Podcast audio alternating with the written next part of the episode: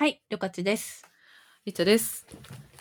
あのー、毎度恒例ヒット商品番付はこの前やったんですけど、やりましたうん。たんですけど、ちょっとその後、私なんか、あの、年末年始にいろいろこう何、ね、年の総まとめとか来年の予測みたいな記事とかいっぱい読むのが好きなんだけど、うん。それで一個結構面白かったのがあって、うん。あの、ファッションの WWD っていうあのファッション専門誌があるんだけど、なんかそれがトレンド番付を出してたんですよ。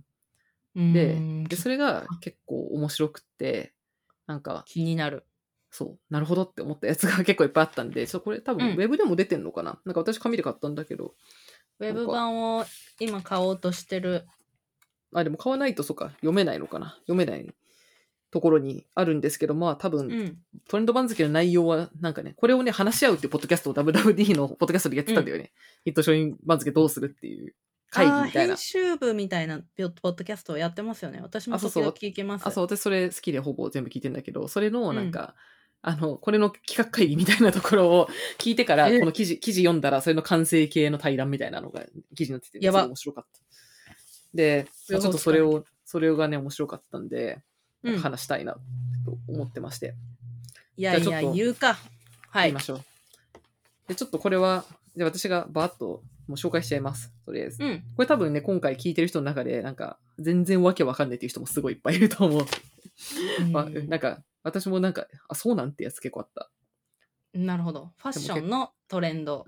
うん。WWD、WWD だからファッションアパレルとか、あと、ビューティーも一応入ってるのかなまあでもこれはファッションなのかな、えっと、まず西、あ、西と東があって、えーっと、はい。えー、どうしようかな。じゃあ、西西の、えー横綱、ユニクロのラウンドミニショルダーバッグ。俺のベストバイじゃないか。まあちょっとバッといっちゃうね。で、大関、はいえートワルド・ジュイ柄のロングワンピース。トワルド・ジュイ柄がみんなわけわかんないと思うので、えーフランスは、フランス発祥のクラシックなプリント柄で、なんか壁紙みたいな感じの柄なんだけど、なんかディオールねがその柄をに23年夏に京都で行ったイベントで大きく打ち出した。あとトートバッグもヒットしてそれが広がったらしいです。というのとう、ん。えー次が理解。わかった？検索して出てきた。うん。なんか壁紙みたいでしょ？壁紙みたいだしトートバッグっていうのも分かった。あのディオールのトートバッグのかな柄のやつか。うんうんうん。あのディオールのトートバッグさ、そう、あの、持ってる人結構いたよね。いたいた。周りにもいる。めっちゃ流行ってる、いろんな種類があるやつでかそうそう。あの、でかい、なんていうの、ゴブラン織りみたいなさ、なんか、あの、うん昔のカーテンみたいな、なんかすごい、あの、なんかクラシックな柄に真ん中にうんクリスチャン・ディオールって書いてある四角いバッグね。四角いバッグなるほでどここれトワルドジュイ柄。で、こういうのワン、ロングワンピースが入ったらしいです。そうなのって感じだけど。うーんスナイデルとかみたいな感じかなそうだね。結構フェミニンな、可愛い感じだね。うんで、えーっと、で、同じく大関が、えーラグジュアリーブランドのヘアクリップ。これね。わかる。わかる？いや、これがめっちゃ面白いと思ったんだよね。k p o p のアイドルはつけてるうんそうなんだ。え、ちょっと先に、ちょっとこの話、ヘアクリップの話後でしたいんだけど、ちょっといきますと、はいえー関脇がアディダスのサンバ。スニーカーですね。これめっちゃ流行ってる。これは私の周りでもすごく流行っている。歌ってな い。はい昔よく歌ってくれます。サンバは、あの、何？あの、割とクラシックな感じというか、すごい昔のスニあの、サッカーみたいなあー、シューズだね。これか。ある意味体育館シューズみたいなやつだね。アディダスといえば、みたいなあの3本線入ったやつね。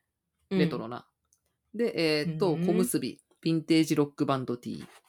あわかるよ T シャツも古着でめちゃくちゃ価格が上がってるからな。うん、これ。で、で、前頭いきます。前頭は、えールルレモン、ブランドショッパー、ピアス男子。これはもう、へーって感じなんで、じゃあ一旦、えーそのから東いきますと、東の横綱は2つあって、えー、1つ目、新伊勢丹新宿本店。いや毎年去横綱ちゃうん？でも売上過去最高だからね、今。なるほど何。十何十年ぶりの過去最高とかじゃないっけ？なんかすごい、すごい。うん、だったんだよね。で、えっ、と、次がカーゴパンツ。あカーゴパンツ確かに流行ったね。ね。Y2K、Y2K。で、えー大関が、えークワイエットラグジュアリー。これは聞いたことありますか？なんじゃ？クワイエッわからんトラグジュアリーっていうのがね、なんか流行ってるんですよ。まあ、これ流行ってで流行ってるうんんです。おはお願いします、また。はい。また後で話すとして。あと次、うんドメスティックラグジュアリー。これは多分 WWD が作った言葉だと思われる。国内ブランド？ってこと？国内の高価格帯ブランドみたいなやつ。あーあ、わかるわかるわかる。わかった。わかる？あー最近流行ってる。わかった。うん。流行ったか？うんで、なんか関は、うんはい。後で話しましょ で、えっ、と、関脇がメゾンスペシャル。メゾンスペシャル確かにね、あの勢いがある。う。ルミネとかにメゾンスペシャル入ってますねも国内じゃないんですか？国内だよ、メゾンスペシャルは。ドメスティックラグジュアリーじゃん。違うのかな？あれはラグジュアリーではないんじゃないかな。そこまで高くない。なるほど。うんで、えっ、と、 NewJeans。関脇出たぞ。ファッションにもトレンドに入ってるニュージー。はい。で、えっ、と、小結、サッカーユニフォーム。サッカーユニフォームをおしゃれに着るサッカーユニフォームなどのスポーティーなアイテムとミニスカートなどガーリーなアイテムを組み合わせて、アンマッチ感を楽しむのが海外セレブや K-POP アイドルなどが取り入れて世界的トレトレンドになりつつある。わかりますよ。ブラックピンクやってたよ。MV で。見たよ。そうなんだ。うん。えーシャットダウンだったかな？やってました。で、最後、前頭が、えーディオール10。わかる。わかる。話したね。はい。うん。えーマルジェラ再燃。これもめっちゃわかる。うん、わかる。これ前かる前やいやいやいやいでなんかマルジェラ持ってる人多すぎじゃないって話しようって言ったよね、そういえば。して、したかわかんない、あの、その、放送にしたかわかんないけど、うんあの、このマルジェラの話したいっていうのは言いましたね。うんうんうんで、えっと、最後、デザイナー交代。これはラグジュアリーブランドで、あのデザイナーがすごい交代したんだよ。去年いっぱい。うん、なんか、その話すごい。人事、人事ネタが。はい。なるほど。ぜ全部気になる。ね、こんな感じだったんだけど、そう、はいあの、え、ラグジュアリーブランドのヘアクリップこれ言われてさ、めっちゃ、そういうことかってすごい思ったんだけどさ、すごい思ったのは、あの、ちょっとここの解説を読みますとね、はい。えーラグジュアリーの新エントリーアイテム。えーレザーグッズの、なるほど。レザーグッズの値上げによりエントリーアイテムがヘアアクセサリーやコスチュームジュエリーへ移行したロゴやマーク入りがポイントで24年はカラーや素材のバリエーションがさらに増えると思われる価格は10万以下だそうです。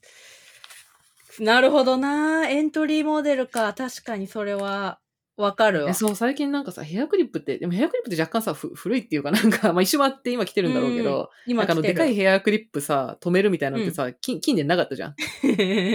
俺が大学生の時にやってたけどな。そうそうそうそう、そんぐらいって感じですよ10ね年以上昔かなみたいな感じだったじゃん。うんうん。でうん。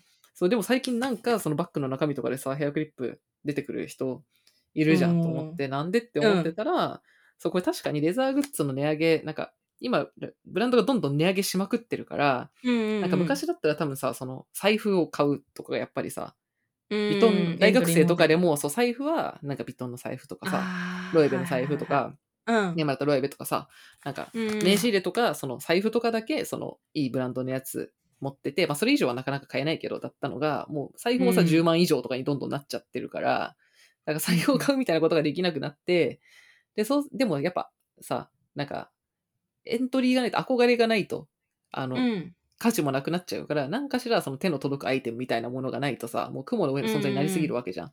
で、なんかそれがコスメだと思ってたんだけど、うん。だからみんなコスメラインをすごい作ってさ、あの、うんディオールのコスメとかめちゃくちゃ売れてるし、うんうんうん。うんと思ってたんだけど、そうか、ヘアクリップかってなって、あその前はさ、スマホケースとかもあったけど、あの、うんうん。あとエアポッツケースとか、あの、ボッテガのエアポッツケースとかさ、うんうんもうラバーだから原価は激安だろみたいな感じだけど、まあそれで、なんか結構スマホグッズ作られてたけど、そうか、うんヘアクリップもあるんやなっていうのが、すごい納得した。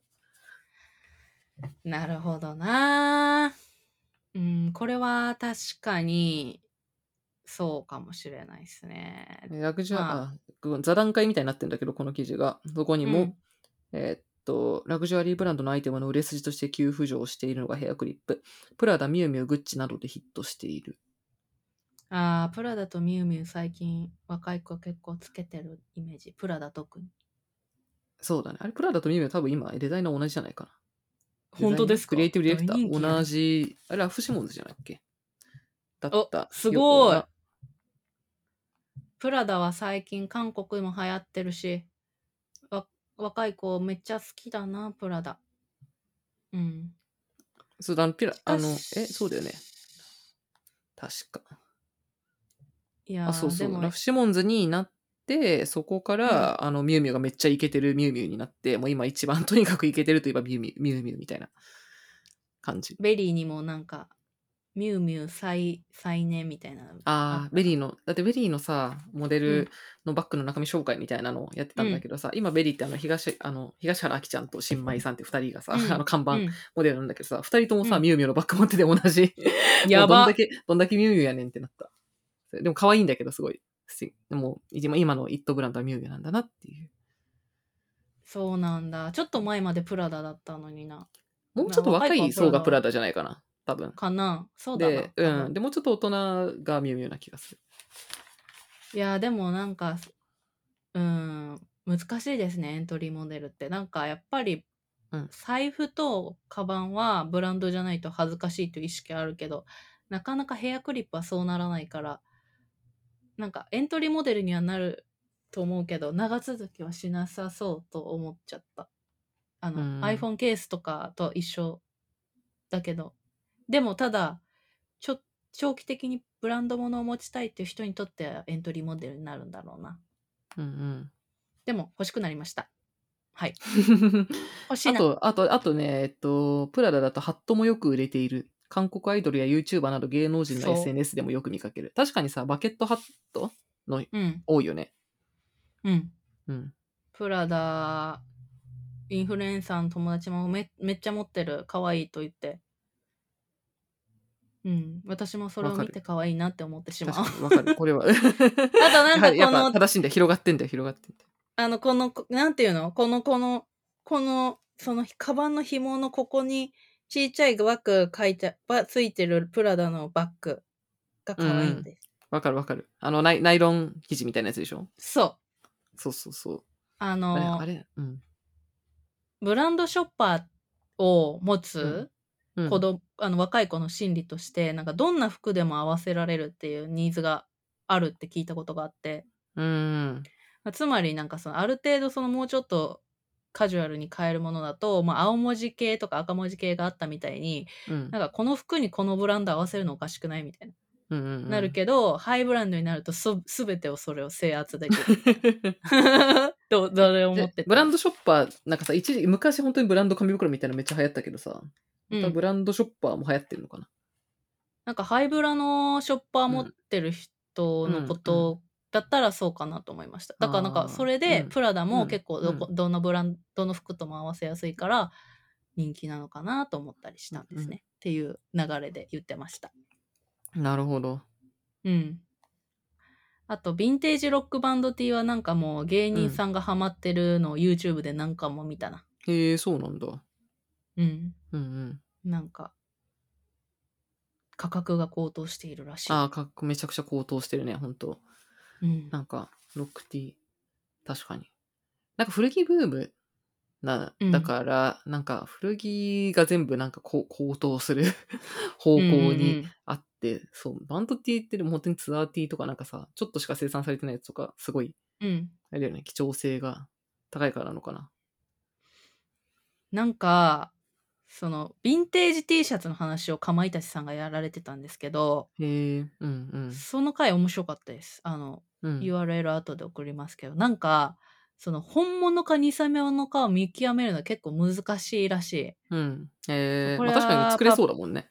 そうん。う。で、うん、そういうものにうん憧れちゃ、本当に分かる人だけでが分かるっていううんうん価値なのかもとも思いました。あーあれでも結構なんかメンズの趣味の世界っていう感じがすごいあの 強いあの、うんバイアスな世界なんですけど男たちの世界ですよね。びその見極めとヴィンテージとあすごいレアものを見つけたみたいな、そうそうそうそ価値のあるものを掘り出していくみたいな、う。うん世界のなんかロックティーとなんか一方でも自由とかでもめちゃくちゃ出すじゃんバンドティーって、うんうんうんなんかうん。もう版権とかさなんかうんどうなってんだみたいなすごいい。ろんなブランドからなんかえ絶対それ聞いて聞いたことないだろうみたいな ロックティーすごいすごい嫌いたりもするじゃないですか。あ、これはあの、うん私が昔バンドサークルにいたんで、こう、あなんかバンド D とか着ると絶対突っ込まれるっていう世界にいたから着られないんだけど、なんか、それはそれで生きづらい世界だ生。きづらい世界なんです、それは。本当に。なるほど。なんか、その、さっきしちょっと調べたんですけど、そういうその、誰にでもわかるわけじゃねえよという楽しみ方、うん。クワイエットラグジュアリーに通じるかもと思いました。ああ、えっと、そう、クワイエットラグジュアリーは、なんか、あの、なんか、ちょっと前さ、あの、ロゴドーンみたいな、ストリートと、あの、うん。ハイブラがストリートと融合みたいなのが流行った時にさ、ロゴドーン系がすごい流行はいったじゃん。はいはい。うん。で、なんかそれの反動的な感じで、なんかロゴが、あの、見えない。てか、ロゴとかうん、ない。うん。でも、なんか、ただ上質なだけみたいなのが、うんなんかクワイエットラグジュアリーと言われていて、で、あの、まあ、 The Row。The Rowめちゃくちゃ流行ってるんだけど、うんうん。 The Rowというブランドが。はい。見たことある？あの、マルゴーってカバンとありますかすごい有あります名なんだけど。そうそうそう、 The Rowあの、 The Rowがさ、まさにカバン。うん。カバンで、 The Rowがとにかく流行ってて、で、なんか、ザローの流行った後になんか最近、去年ぐらいかな？から突然、これがクワイエットラグジュアリーだ、みたいな感じになって、うん。あうん。ババザールのウェブに、うん。突如として2023年秋冬の一大トレンドに浮上したクワイエットラグジュアリーは、文字通り静かな控えめなラグジュアリーのこと。一目でハイブランドとわかるような騒がしいロゴやブランド名は不要で、うん、誰かに見せびらかしたり、自慢することを必要としない、真の富裕層が好む品格ファッションと言える。だそう うん、うんって感じだけど、なんかそのザローのバッグって、うん。なんか、そのザローのロゴっていうのがすごいなんか薄めに印刷されていて、で、なんかそれが使ってると。うん。あ、それがなんか使ってると消えるような加工になっているんだけど、それがうんブランド的には、いや、消えても物はいいから、その、うん。むしろもうブランド名なんて消えて構わないみたいなスタイルで出してるんですっていう、その、ジンガルスタイルみたいなことになっているらしく、なそれがまさにクワイエットラグジュアリーであるみたいな記事を読んだことがあるんだけど、うん。なんか、なんかでもザローが流行ってるから、なんか、まあ、なんかちょっと後付け感がすごいあるような気もするんだけど。っていうのとさ、あと何年か前に、いや、なんだっけ、ノームコアとかあったじゃん。うんノノームコアっていうのがああったですよ。あの、うんノーノーマル、だめっちゃ普通みたいな超超。シンプル。めっちゃ普段着。そうそう、めっちゃシンプル普段着、うんノームコアブームみたいなのが結構長らくあって、うんなんか似たようなもんじゃねと思ってしまう心もある。なんかでも、すごいこの流れは理解できる。なんか、うん。なんかいろんな方面から理解できて、うん。一つは、なんかインスタ映えもそうだったじゃんみたいな。最初はめっちゃインスタ映えって分かりやすいものが流行って、どんどんそのナチュラルに、いかに映えを意識していないよという風な、うん。インスタ映えが流行った。逆逆にちょっとブレてる写真アップする方がかっこいいみたいな。そうそうそうそう。そっけないぐらいがかっこいいみたいな。こっち向いてピースではなくて、うんうん。なんか、たまたま撮れちゃったみたいな写うん。う真んが今は主流で、うんだから狙ってないよっていう感じもあるし、あとなんか、やっぱブランド持ってると、なんか、うんパパ活で買ったのかなとか、周りの目が気になっちゃうみたいな、なるほどそういう ね。なるほどね。それすごいインサイトだね。周りはあ。の目が気になる。あの、ほら、うんうんこないだその、こないだでって言ってもずっと前ですけど、あの、いり某後輩が、マルジェラの持ってる、持って今言いかけたけど、はい、あどうぞ。はい、はい、あの、うんマルジェラの持ってる財布ね、財布。をうん。うん。そうマルジェラマルジェラ再燃という文脈も拾ってきましたね。はあ、そう。それの理由がなんか、うん。あんまり分かりづらいからみたいな言ってませんでした？あー、言ってた。なんだっけ、マルジェラもさ、そう、マルジェラ再燃もさ、そう、あの、昔前話してたのは、うん。私はなんかマルジマルジェラってやっぱさ、モードなブランドみたいな、うんかなり尖った、なんか、脱脱構築みたいな、なんかすごいこう、うん。既存のをひっくり返しましたみたいなすごい強めのブランドだと思っていたんだけど、うん。でも今でも多分服服とかは結構そういう攻めたの多いと思うけどさ、うん。でも今その、なんかどんどん小物が流行ってて、で、本当にさ、あの4流行ってる。つステッチ、あの白のちょんちょんちょんちょんって4つのステッチがある、その財布とかを、うん。なんか、マルジェラってなんていうの？ちょっとさ、なんかこじらせた人が好きそうみたいな感じのとか、もしくはめっちゃファッション好きが好きそうだったのが、うん。なんか全然本当にき、本当に綺麗めな女子もう、ん。すごいマルジェラのなんか財布持ってたりとうか、んマルジェラのカバン持ってたりとか、本当にさ、他はなんかもう、あの、淡い色のコートになんか巻いたロングヘアにみたいな、ヒールみたいな子でもマルジェラの持ってるっていうのが、すごい不思議だなってずっと思ってたの。で、いやどあなんかダメとかじゃなくて、なんかどう、どういう系譜でそそう流行っていくんだろう。って、あ。出るって話をなんかの時に両勝ちにしたら、うん。いや、そのなんかあからさまになんかロゴが入って目立つのが、なんか恥ずかしいから分かる人だけ分かってくれればええんええんやぐらいの感じでマルジェラ持ってるのがちょうどいいっていう説を聞いて、なるほどってなったっていう。そう。うん。だから、やっぱ無難な選択肢として、うん。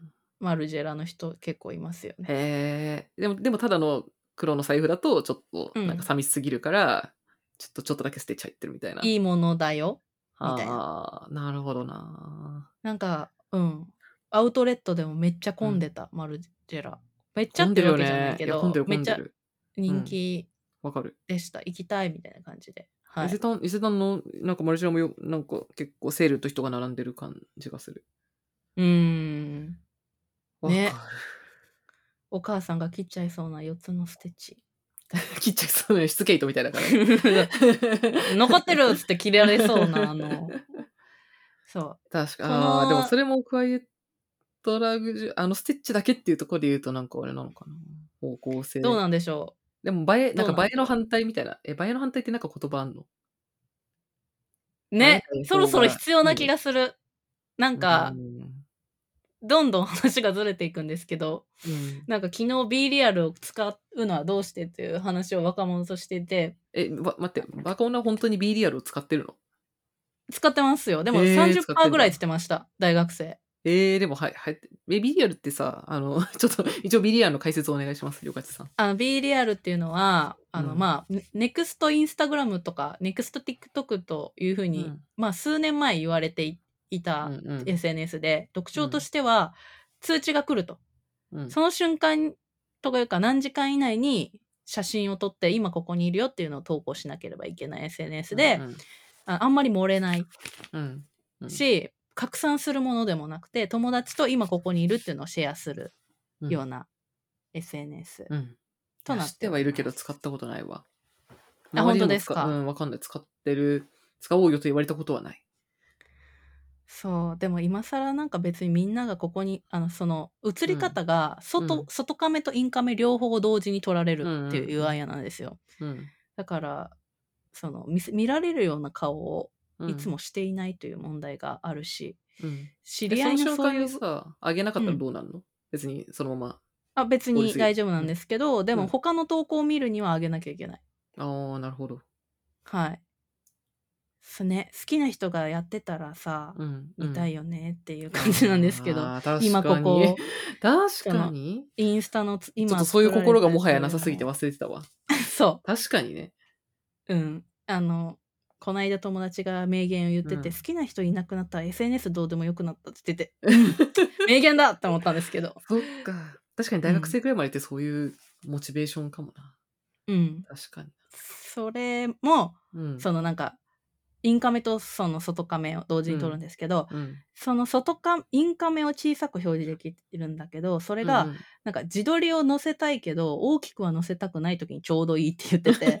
うん。なんかそうそういう、うん。なんて言うんだろうな。これを表現したいけど表現したいと思われたくないというニーズものすごくでかいというふうに思いました。はあ。でも、クワイエットラグジュアリーに戻るとさ、なんか、うん、でもすごい難しいと思って、いや、私、こうん。クワイエットラグジュアリーってそんななんか、いや、すぐに終わっちゃうから、なんか、あのさ、うん。なんかクワイエット、いや、なんていうのかな。どういう？いや、上質なセーターとかさ、上質うん。なパンツとかをさ、なんか10枚も揃える必要あるみたいな。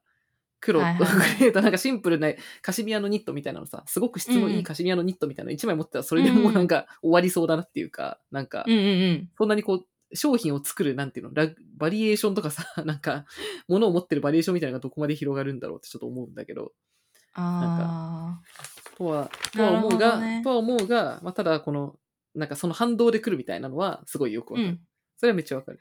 で、ただ、ただ、ただ、クワイエットラグジュアリーって言い出したのは、なんかすごい、まあ、名前をそこにポンって生まれたら、なんか突然ブワって、なんか突然ブワってみんな言い出したみたいな感じに、多分うんな、なってんだろうな。アパレルも。そのクワイエットラグジュアリーというのは、じゃあそのうん。なんだなんでしょうねあのじゃああのティフあのカルティエのトリニティみたいに書いてないけどみんな知ってるアイコン的アイテムっていうわけではなくてあ、そうそう、本当にもっと物がいい。いもの、うん、うん。あーなるほど理解そうそうそう。そういうだからなんかロゴドンじゃないのはもちろんだけど、なんかも,、うんもっと本当に普通みたいな感じ。なんか、すごいなあ、しかもこれなんか最初が、え、多分これなのかな？なんかね、最初にその言われ始めたのが、うんなんか裁判からで、何かというと、あの、グイネス・パルトローっているじゃん。うんあの女優？で、が、うんなんか、あの、ななんか事故かなんかであの裁判やってて、で、うん去年その裁判があった時に、なんかグイネス・パルトローが、なんかその裁判所に来たのよ。まあ、あの、うん。被告だからさ、言わなきゃいけないじゃん。うんうん出廷しなきゃいけないじゃん。うんうんそれで来た時に、はいなんかその、化粧っ気ない普通の格好みたいな、裁判でそんなさ、キラキラで言っちゃダメじゃん。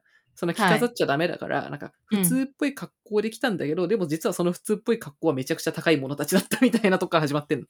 なるほど。かそれが面白いなと思って、なんか、ザローのニットとか、コートとか、なんか、ロゴなし、なんか、あからさまにブランドみたいなんじゃないんけど、実はめっちゃいいやつ、みたいな。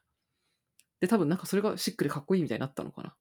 それでクワイエットラグジュアリーだ、お手本だ、みたいな感じになったらしいです。裁判の姿が モデルに。へえ、うんいや、まあ完全に揺り替え、揺り戻しですよね。そうだね。そうだね。うん。でも面白いよね。なんか今っぽいなっていう感じはするかもね。ねあと、とにかく The Row、The Rowはものすごい流行ってるんだけど、どうなるんだろうっていう感じがします。え。あ、本当ですか。確かに、うん The Row。ね、サッシーとかが持ってるイメージです。うんうん。でもなんかさ、これもむずいと思って、でもじゃあ、じゃあ The Rowがクワイエットラグジュアリーですって言った時にさ、でもあのバッグの形はもうさ、有名になっちゃったわけそう。うん、で、で何事もさ、別にロゴとか出さなくてもさ、そのうん。別に、その、そのブランドのこれだってことはもう有名になっちゃってて、で、それがさ、うん、やっぱなんか物って流行りすぎると廃るからさ、うん、一、回、なんかずっうん。とそこまで爆発しなければ淡々といくけど、なんかここまで流行っちゃうと、なんか、どの系統の人も持ってるみたいになると、やっぱどこかでそれは衰退していくんじゃないかなと思っちゃうんだよね。ねえ。ああ、 The Rowね。そういうの着る人なんだってなっちゃうんだよな。なんだろうね。なんか別にこれざ、私 The Row好きなんだけど、あのスタイル的には。うんただなんかその、アイアイコンバッグみたいになりすぎると、これ何事も持ってて、なんかなんなんか前のセリーヌの時にはこれがすごい流行ったとか。なんかロエベのうんこのバッグがすごい流行ったとか、どうしてもこう時代ごとのさ、あるある。一番流行ったバッグ移り変わりって、結局なんかバッグって結構回転早いと思ってて、うん、なんかやっぱ5年とかで、もっと短いかな、3年とかでなんかそのイットバッグみたいなさ、移り変わっていくから、うん、なんか、いや、一生ものって思ってもすごい変わるんだよな、みたいな。だから特に流行ってるものだとそうなんだなって、ですごく思うので、どうなっていくんでしょうと、こう、思っている。これがなんか本当にこう、なんか長く持ってていいものみたいになっていくのか、でも価格帯もうめっちゃ高いのね、あの丸5とかって。うん。70万とかかな？なんか、どんどん上がってるから、なんか、バーキンかみたいなこうレベルになっていくと、でもバーキンはエターナルだけど、うん。なんか一回流行ったものっても、いくら物は良くてもさ、なんか消費されちゃうと、こう、うん。消費のサイクルっていうのがどうしても生まれてくるから、うん。別に壊れはしないだろうけど、なんかう、んこう、どうしてもこう、流行りすぎると廃れるっていう、これからは抜け出せないのではないかっていう気持ちと、でも上質なものみたいなのは、こう生きていくのかっていうことの、ちょっと、狭間だなと思っている近頃です。しかしそう考えるとやっぱりエルメスポイントを貯めないと買えないバーキンなどは賢いな。ね、みんな誰にでも売っちゃダメなんだよね。うん、。ね、うん。みんな知ってるし欲しい。うん。だい欲しいしもうみんな知ってる。持ってたらすごいけど、でも値段だけでは買えないっていう確かに、ね。からエターナルになる。通わないと買えない。出してもらえない。うん、出してもらえない。アイルメス、エルパト。ちょっとエルパトしないと。。エルパトの話、これでしたこと、やいやいでしたことあったっけ？すごい昔したかな。え、したかもしんない。まあ、通わないと、通ってちょくちょく買わないと、あの徳を積まないと見せてももらえない。買えない。世界。あるということさえも教えてもらえない。うんこの店にあるということを、といすごいう感じなんですよね。うん。これでもさ。この世界の行き着く先は京都なのではないか。お？ここに来て？えどういうことですか？え、なんか、あ客を選んででるというかさ、言い方あれだけど、やっぱ、ぱいや、ブランド、なんか安安売りしちゃいけない、なんか、一元さんとかに売っちゃいけない、ブランンドをとにかくこう、格を長く持たなきゃいけない。そのためにはなんかさ、こう、細々となんか長くみたいな、なんていうのかな。ドななんか、守らなきゃいけないんじゃない？だからでもそうなんですよね。なんか京都人のいけずさとか一元さみたいなのって結局なんかロングタームのブランドのブランドのやり方を考えていくと京都にたどり着くのかもしれない。うん。んなんかやっぱり誰にでも渡さない。で誰にでも門こう扉を開けていくと殺到して例えばそのご飯屋さんでも常連さんが来たら入れなくて居心地悪くなっちゃうぐらいだったら一元さんはお断りする。うんうんうん。なんかいっぱいみんなが来て持ってる人が居心地悪くなるぐらいだったらうんうんうん常連しか渡さないっていうそういううん。のはあ、そうそう。とか、その取材を受けない。店で、なんかその飲食店とかでこう取材を受けないとかさ、なんか、うんうんこう、やっぱコントロールする度みたいなのがすごい問われるような気もします。京都じゃんもうみんな京都を目指してこう難しいけどそうね。そうね。うんうーん。いや、でも、でもこう、なんか、またザローの話をしちゃうんだけど、でもザローってそれで言うとすごいなって思うのは、まず作ったのオルセン姉妹だからさ、そうですオルセンね姉妹あの、あフルハウスの。フルハウスのさ、あの子供、赤ちゃん、赤ちゃんじゃん、双子。双子、そう、双子赤ちゃんがさ、なんか、うんっていう、なんかあ、ある意味別にさ、なんていうの、セレセレブが作ったブランドみたいなわけじゃん。うん。有名人が作ったブランドなのに。確かに。なのに、インフルエンサーブランドの頂点じゃん。インフルエンサーブランドなのに、で、なんかザローってあの、イギリスにサビルローっていう、あの、アパレル、なんかスーツとかの仕立て屋さんが並んだ通りっていうのがあるの。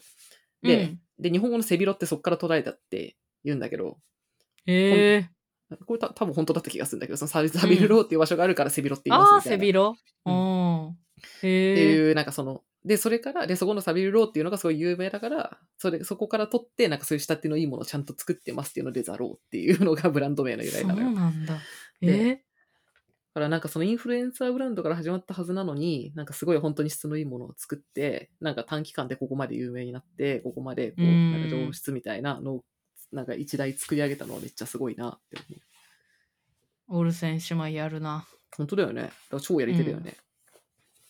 まさかそんな風なところで活躍するとはねえジでェシー・オイタ写真、でも写でも写真見ると本当にさ、なんだっけ、ミシェルだっけ？なんか本当にあの目がさ、落ちそうなさ、なんか、あの、赤ちゃんの顔と同じだからすごい笑っちゃう。時々こうファッション誌とかで見のザローを見てて、ぶこうデザインなんかやっぱブランドオーナーもみたいな感じで小さく映るたびに毎回、あそうだったって思います、あそうだった、この二人だった。あそうだったってなる。いつも。うんいや、ちょっと、ザローに対して意外と思うところがあったからいっぱい話してしまった。かなーすごい面白いですねやはり、うん。あ、とはなんだろうな、ここで出てきた。伊勢丹新宿本店は本当にね、やっぱ私は伊勢丹が好きなのでよく行くんですけど、本当にうん。すごい賑わってるし、売れてんだろうなって思うし、なんかうん。やっぱりすごい。ね。えなんかうんい売れてる顔してる店が。るか、でも分かるよ。なんかかいい、いい、いい活気があるよね。そう、うん。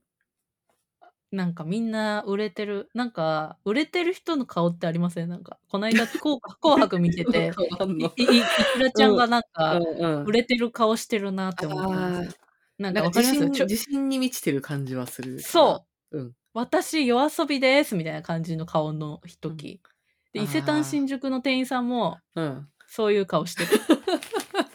伊勢丹新宿の店員ですみたいな感じうん。でいい、いいいいなーって思う。えー、そう。おもろ。でみんなうん。いい健全なプライドを持ってうんうん。接してくださるんで、なるほど。いいな。自分も うん。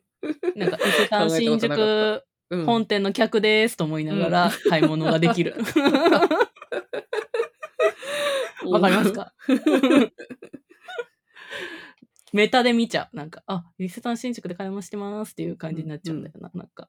うん。あでも本当に全て、でもね、インバあの外商とか、あの、ラグジュアリーに振り切って、まあコロナで休んでた間に、うん。ラグジュアリー層に売るっていう、なんか、もうこう、なんか、金持ちに売るっていうのを強化して、そっちがちゃんと生きていて、で、かつ、うんまあ、コロナも終わったから客足も普通に増えて、さらに外国人客も来てっていう、なんかもうこの世の春みたいな ことやってるんだよね、今。それすごいと思う。うん元気だよ、本当に。うん。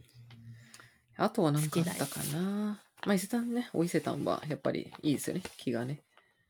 うん。しかし、あれですね。カーゴパンツ、韓ニュージーンズ、サッカーユニフォーム、韓国じゃん、みんな。そう、K-POP だわ。K-POP だね。K-POP の、ゆ K-POP の MV とか、うん。あのーインスタ見てたら次のトレンド分かりそう。確かに。次何なんですか？りょかちさん。次は、どう、あのー細かいややつしかやっぱ分かんないけど、うんうん。あの、ちょっとメロっぽい、メメロ、メロ、メロっぽい、うんうん。めなんて言うんですか？細いリボンとかいっぱいつけたり、へえなんか、うん。ああ、そう、そういう。棒体みたいなややつ？棒体みたいなやつもそうだし、うん。いっぱいリボンがピッピッピッピッピッってついたようなリボンファッションとかがちょくちょく去年から来てへるーそうなんだ。そうとかもううんいい加減みんな Y2K に飽き始めて、ちょっとうん。そのもう？早いよ。いやいや結構2年ぐらい経ってるそう。いやでも2年だよ。うん。この間そのアイブがヒスとか来ててヒス。あのやめてもうスーパーラバーズとかもうやめて。ちょっとああいうなんていうんですか？うん。なんていうんですかねああいうちょっとリボンとかうんうん。ちょっとなんていうか7っぽい雰囲気とか7そういうなんですか？あのギャルギャルじゃない、うん。サブカル味のあるうん。Y2K まあ原宿というのかな？原宿。うん。確かに原宿、裏原？裏原？うん。原宿？の気配うん。を、ととあとちょそういうリボンというかちょっとクラシック可愛いスタイルなるほど。が現時点で流行っているが、うんうん。もうそれすらもちょっと遅いのかもしれないという感じ。全然移り変わりがわかんない。わかんない。でも、でも多分わかんない K-POP が、まあ、一番先端だというのは間違いない気がする。そうですね。うん。K-POP 見とけばわかる、きっと。なるほどね。うん。いやー、面白いですね。やっぱりファッションは社会と紐づいてますからね。うんうん。うんちょっと WWD のやつ買おう。うん。なんか大きい本屋さんに行くと、あの、紙の WWD も置いてあったりするんで、おもろいんで、うん。ぜひ。あと、ディオールね。うん、今回、この対談の方に書いてあるんだけど、ディオール展もうん今度書いてるし、今回ファッションなので番付に入れてないが、ディオールはビューティーでとても伸びている。ファッションでもビューティーでもディオールの勢いが印象的な1年だったって書いてあって、うーん。確かに。ディオールの、ビューティーだと何？あの、ディオール、おあれも同じくなんかさ、丸いハンドクリームみたいなのすごい売れてなかった？ああ、丸、あれ売れてるんだ。プレゼント需要じゃない？あのーもともとそのシャネルみたいな形、シャネルのあ、そうそうそうそうそう。あの 白い丸やいなんか球みたいなやつ。つそうそうーんディオリディオリディオリってやつああ、確かに。あと、マキシマイザーも新しくなったしな。ああ、マキシマイさん、確かあのリップのね。あれは長年売れだよね。確かになそれこそ伊勢丹新宿でいつも並んでんだよ。買うのもめっちゃああと、ディオールといえば確かにアイシャドウ昔からすごいあれだわ。人気だわあ。ファンク、なんだっけな。確かうんに。。えっと、バックステージ。そうそうそうそうそう。そ。あとは、うん、フォーエバー、なんちゃらフォーエバー。フォーエバフォーエバーー何言ってんだって感じ。ファンデーション。ファンデーション。ああ、あれも結構みんな好きな。ううんん。確かにディオールって普通にコスメでずっとベスコスに入るようなもの結構あるもんな。確かに。うん。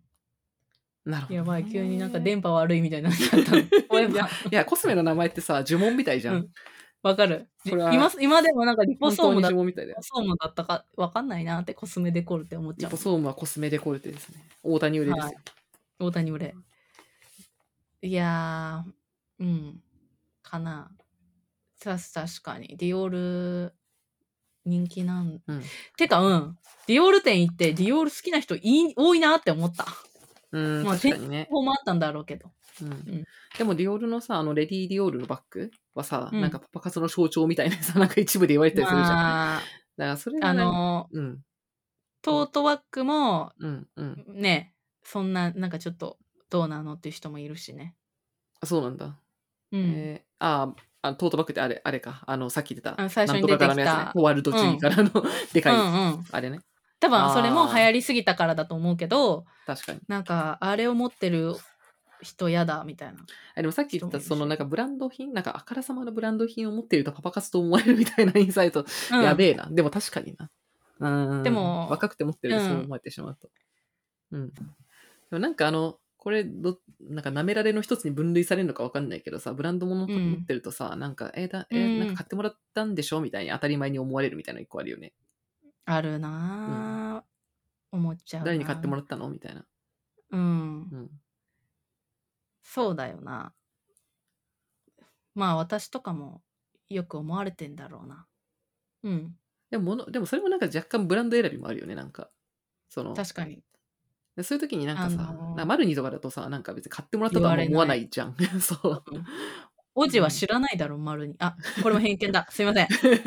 いや、これは、なんか、これ難しいよね。だ変これは、多分な、この、この、ブランドバッグ持ってると買ったんだろうと思われる問題は、その、うん。なんか、あの、男から女ってだけじゃなくて、多分女から女でもすごいそう、すごいそう思うっていうか、むしろ女から女の方がこれめっちゃ厳しいのよ。あー、わ だからわかる。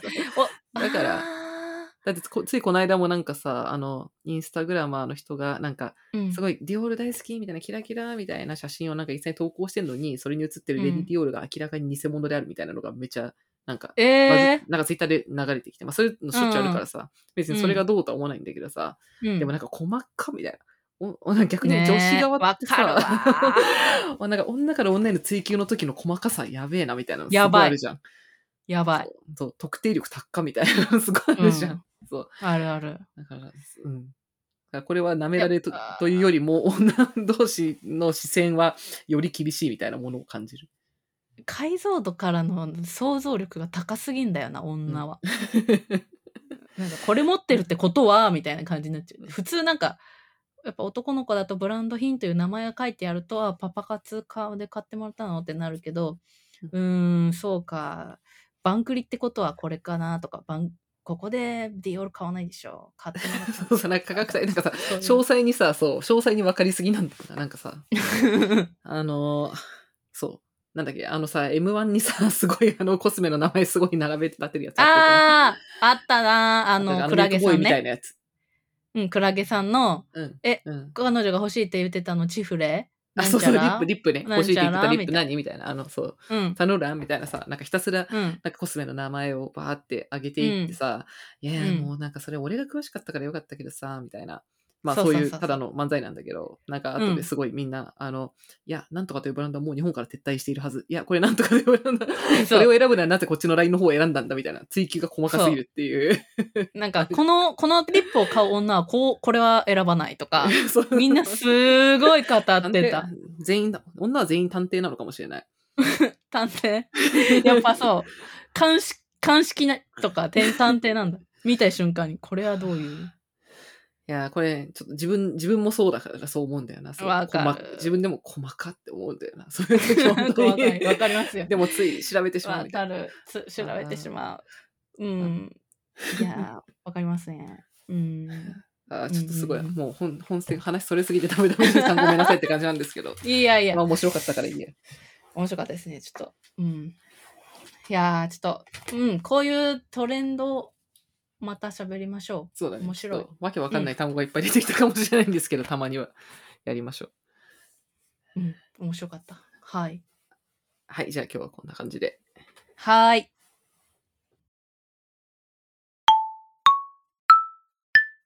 はい。というわけで、やいやいラジオでは、えー皆さんからのお便りを随時募集しています。えー概要欄に、えー Google フォームのリンクが載っているので、そこからお便りをいただければ嬉しいです。お便り以外の、えっ、と、感想なども、えーハッシュタグやいやラジオをつけて、ツイッターなどでつぶやいてくだされば、いつも見ているので、すごく嬉しいです。皆さんからの、えー感想やお便りお待ちしています。